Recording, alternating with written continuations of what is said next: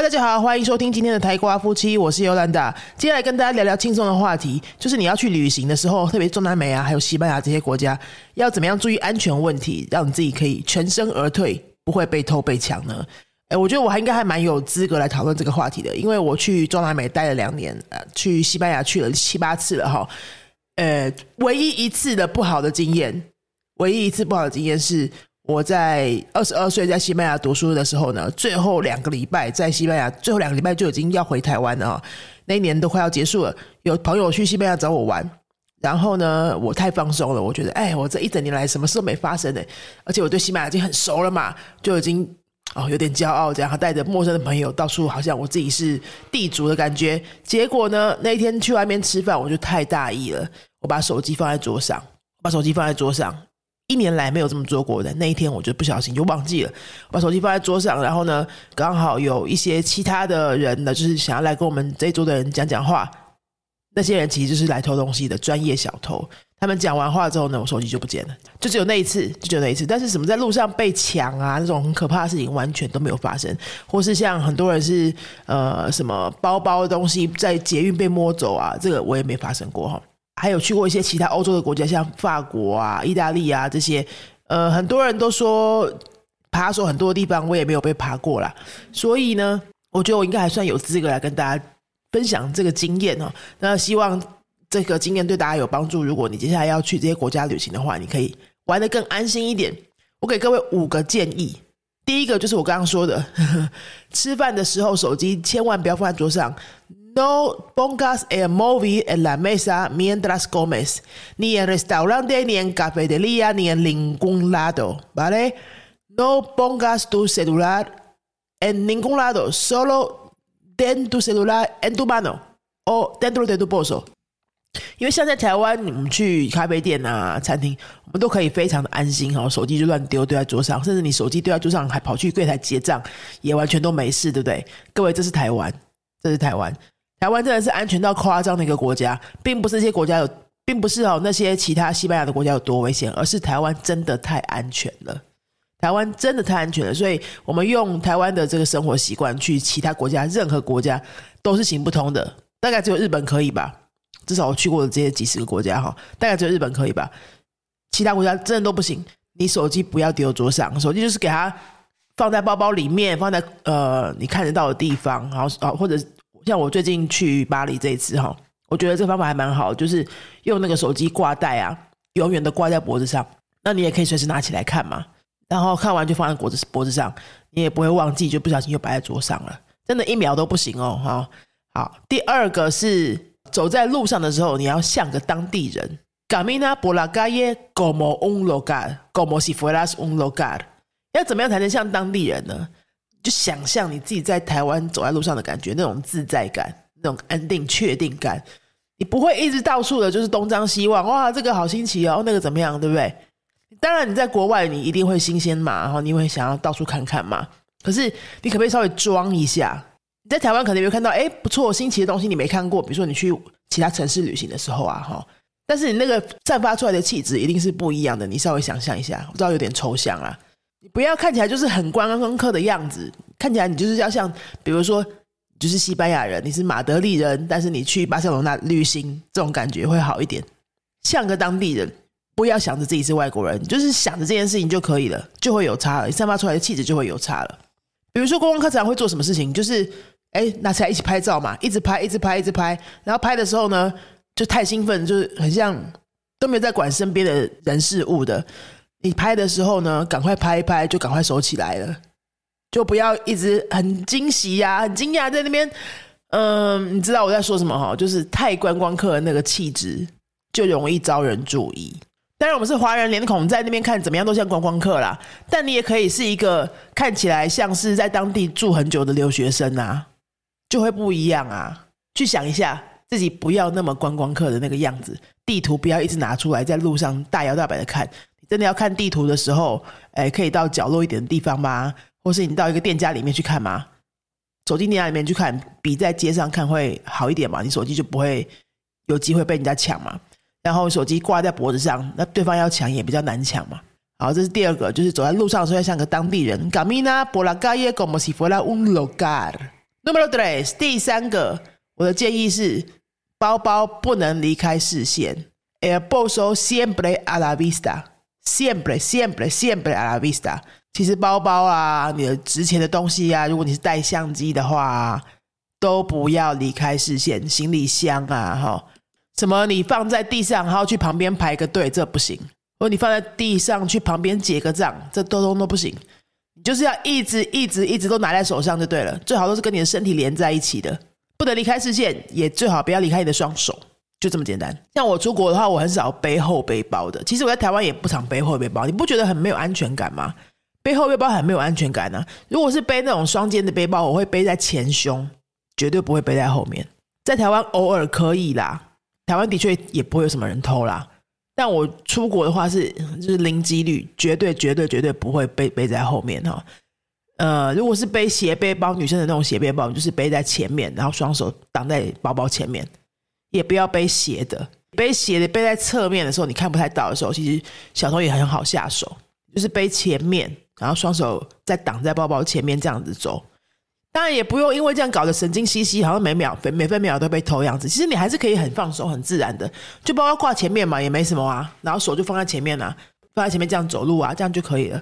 所有东西都不要离开视线，也不要离开你的双手。听起来好像也没什么，对不对？啊，因为我们在台湾真的就是太放松、太习惯，你常会就是很自然，你根本没有意识到的，你就是把东西丢地上，然后去旁边排个队，对吧？或者你买东西买很多，你就丢地上，然后在旁边的那个那。个橱窗逛一下，在一家小店里面呢。假设你 shopping 买很多，你放地上，然后旁边逛一下，这样子真的都尽量不要，尽量不要。我如果是东西买了好几包哈，然后我在逛街的时候，我可能需要放下来一下，去看其他新的东西，对不对？我就会夹在双脚中间，然后这样子看。那你要移动一步，你就就东西也都移动一步，就这样子。其实当地人也差不多都是这样子。哦，我们并不会不要觉得这样很辛苦啦，因为真的就是台湾太太安全太方便了哈。其实你稍微观察一下当地人的模式，然后你就是模仿他就对了。像我刚刚前面讲的，走在路上像个当地人，你不知道怎么样叫做当地人的样子，你就模仿模仿嘛，看当地人走路都什么样子嘛。他们其实也是会把手机拿在手上这样子一直滑，那因为他们是当地人，或许他们不会每个人都挂在身上。呃，他们会比较自在一点，也比较知道如何警觉嘛。那我们就是多一层保护，我们就挂在身上，我们还是可以划手机啊。哦，那当地人在逛街买东西的时候，他们的买的东西都怎么处理呢？放在地上的时候，他们会不会有什么注意的细节呢？你就观察一下，就模仿他，你就会很像当地人了哈。这就被偷的几率也会比较低一点。好，第四个就是你要付钱的时候，付完钱你会把钱包拿出来付钱，对不对？或者刷卡什么的。付完钱的时候，你钱包不要一直拿在手上，你要赶快把它收起来。Guarda tu cartera rápidamente después de pagar. Guarda tu cartera rápidamente después de pagar. 有时候我们付完钱就钱包拿在手上，再走出店家，走个几步再慢慢收，对不对？在台湾 OK，在国外不要。付完钱就是赶快信用卡收一收，都收起来，然后放在包包的最难拿到的地方，最底层，或是有拉链拉起来的地方。因为小偷其实他们都有在观察的啦，他们都专业小偷嘛。他们看到说，如果你放在包包很外层，就是可能包包拉链也没拉什么的，就很容易走过你旁边，他们就摸走了。那对他们来说难度低的，他们就会先下手啊；难度高的，他们就想说啊，那先排在后面，后面的顺序就先算了，你的几率就低了。哦，你付完钱就赶快收起来。其实，呃，现在不太需要用现金了嘛，像去欧洲根本用不到现金。我这次去巴黎跟瑞士，几乎没用到现金诶，我是带现金以防万一，然后快要回来的时候想说啊，现金还是用一用好了，不然带回来也没有用嘛，所以才把它用掉。其实从头到尾一毛现金不拿是完全可以的，就是只要刷卡跟那个行动支付，Good Pay 啊，Google Pay 或是 Apple Pay 什么的。所以其实你也可以不用带钱包，真的可以不用带钱包，你就带几张信用卡跟一些零钱就放口袋，小钞就放牛仔裤口袋或者外套口袋。你对你就是穿那个口袋很多的衣服或裤子，每个口袋都放一点小小钞或零钱，这样子你被摸走的时候也不会是太多的钱，或者是你真的要是不小心不幸被抢的时候，你就是口袋一抓，好抓出来，这我口袋现在的现金都是这些了，就给你，那你就不会被损失太多。要是你全部都放在钱包里面，几千块欧元都放在钱包里面，就一次被摸走啊，因为你没有把它分开放啊。身上的钱就是要分开放哈，放外套外套的口袋放一些，牛仔裤的口袋放一些，这样子就可以了。然后第五点，陌生人搭讪的时候要有点警觉啊。Está de alerta cuando un extraño te hable.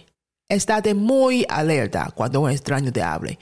我知道很多布洛克都有在网络上分享说，陌生人跟你讲话，千万不要帮他，就是找你问路啊。或者请你帮个小忙什么的，千万不要帮他，因为因为你真的不知道他要干嘛哈。像在台湾有人问路什么的，你真的完全不需要什么戒心，对不对？就聊两句也无所谓的。那在国外呢，是不是真的需要做到这么绝呢？有时候，哎，他对方搞到真的是需要帮忙啊，真的就是什么人都不理吗？那有时候其实你也想要跟当地人互动聊天，对不对？那如果都做的这么绝的话，你其实就很难跟当地人互动嘛。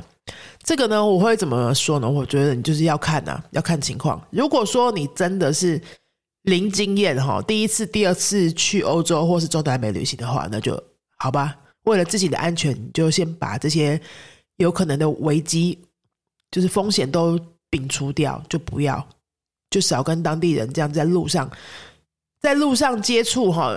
他们有时候会像是问路，尾常也被蛮被蛮常被问的。甚至上次去巴黎也常常被问，都问了好几次。哎，我就觉得很很莫名啊！你怎么会问一个外国人路？看起来就不是当地人嘛？你不可能是法国人嘛？难道我真的装的这么像住在巴黎的人、当地人的样子吗？应该是不至于啦。所以问外问路问外国人，真的就是蛮奇怪的。可以马上就是说我不是这里人就好了。You know say the agi，You know say the agi，perdon，no say，这样子就好了。但如果对方真的是想要聊聊天，要跟你交流的时候，我觉得是要你旅行有一点经验，旅行够多次，或是你跟当地人的这种互动够多次之后呢，你就会感觉出来他到底是不是真的想要跟你聊聊而已，还是他有什么意图。那如果经验不足，你判断不出来，那真的就是为了自己安全就算了吧。被对方觉得你严肃、难搞、难相处也也无所谓，反正他们一辈子不会再见的嘛，大概是这样子。嗯。如果是在一些店家里面啊，像酒吧啊什么的哈，呃，或许比较有比较高的几率，就是他真的只是想要对外国人好奇，想要聊聊天，或者是像服务生啊，有时候有些服务生也蛮热情的，就会想要跟外国人聊聊天，知道我们的国家的事情。那种你判断一下，如果安全的话，当然还是可以聊啦，不然你在国外都没有机会跟当地人对话，不是也是蛮奇怪的嘛，哈。但是在路上问路的这种啊，还有像西班牙常常会有那种一群人一起来找你聊的，我是有遇过的，就是可能两三个人，他们就拿着地图问你路，其中一个人拿着地图，然后另外两个在旁边，感觉像是一群一起旅行的人。然后因为地图会盖住你的包包嘛，拿在手上站站在就是你们两个站在路上，然后地图在你两个人的中间，就会盖住包包，所以你就会失去那个警觉性。旁边的他们的帮手呢，就会开始摸东摸西了，你东西就被摸走了。我有遇过这样子的那个情况，但是我没有被摸走了，就是我知道他们要干嘛，所以我我我就走掉。这样，这个告诉大家。所以如果对方有来问路，问路，我是真的觉得就可以不要理他啦。问外国人路干什么呢？对不对？然后其他情况你就要自己稍微警觉看着办。然后呃，经验不足的话，那就是为自己安全都不要理他。那，经验 OK，你觉得判断是 OK 的话。就是东西也是看好，好跟对方对话的过程当中，对东西全部都是报好看好，那就可以稍微尝试看看跟对方互动，有时候真的还是可以交到不错的朋友，或是有不断的对话的体验，呃，不错的对话的体验，就不是每一个人都是坏人啦，也不用搞得这么紧张兮兮哦。好，听完上面五个，我们来分享，再复习一次哦。第一个是包包不要离开视线，el bolso no se aparta de la vista，el bolso siempre a la vista，siempre a la vista。第二个是呢，手机吃饭的时候呢，不要放在桌上，no pongas tu móvil en la mesa mientras comes，nunca，nunca。第三，走路像个当地人，camina por la calle como si fuera un local，camina por la calle como si fuera un local。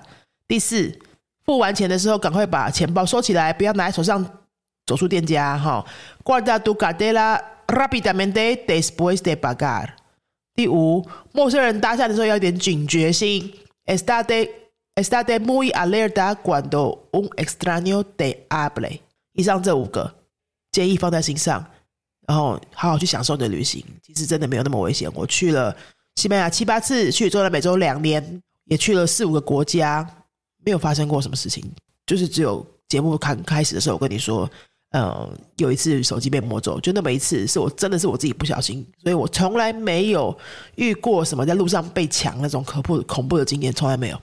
啊，呃，那就是这五个建议送给大家，希望各位明年有机会去这些国家玩的话呢，你把它放在心上，然后也可以跟我一样全身而退，好不好？如果你明年想要去西班牙玩，你现在西班牙文还是零的话呢，我真心建议你学一点点吧，学一点点再去哈。学完 A one 的程度的内容，去旅行会有很不一样的体验，你不会全部都是听不懂的东西，不会路上所有声音都对你没意义，你。至少你可以买东西，你至少可以点个餐，你至少可以在饭店跟对方聊个两句，跟那个饭店的服务员聊个两句，或是你有一些需求的时候，你有一些基本的句子可以帮助你自己哈，你不用什么都要拿 Google 出来反正，那个感觉是非常非常不一样的。因为我去瑞士玩的时候呢，我就是什么都要拿 Google 出来翻，一个字都讲不出来，那感觉真的会觉得自己哦。好闷哦，就是好想要跟当地有更多连接，但是就是没有办法，因为你一个单字都没有，我一个德文都不会吧。那这个如果你去西班牙玩的话，真的非常可惜，因为西班牙人这么爱跟外国人聊天的一个民族，这么热情的一个民族，太可惜了哈。所以如果你真的要打算要去这些国家旅行的话，西班牙文还是零的话，我真心建议你学到 A one 吧。在云飞的课就是四十二个小时，明年的课会变成四十二个小时，就可以把 A one 学起来，然后你去旅行的体验会非常非常的不一样。如果你对我们的课程有兴趣的话，节目说明栏都有相关的连接，到我们官网观看、观看、逛逛看。现在官网整理的非常好，我们官网重新改版，现在整理的应该是非常好找，让你很快就可以看到 A one 的程度的课、A two 的程度的课。那如果你是学过的朋友，想要在里边插班的话，直接预约我们的线上咨询，帮你，我跟斐南多其中一个人就会跟你视讯，大概二十分钟，帮你看一下程度，然后推荐你适合插班的班级。明年一月开始的密集班从零开始，如果你想要一次学到 B one，中间不要间断，就没有后路的，一次一年把它做完这件事情的话呢，就考虑我们的密集班哈。那前面几个集数也有介绍我们的密集班，详细介绍我们的教学方法跟课程设计，欢迎大家参考哦。如果觉得我们的节目不错，请到 Apple Podcast 或 Spotify 留下五颗星的评论，给我们一些些鼓励好吗？录这些节目真的都是无偿的分享，呃，我们也很喜欢分享啦，但是我们也很需要大家的鼓励，让我们可以继续有动力做下去。今天就这样子喽，阿斯达瑞哥。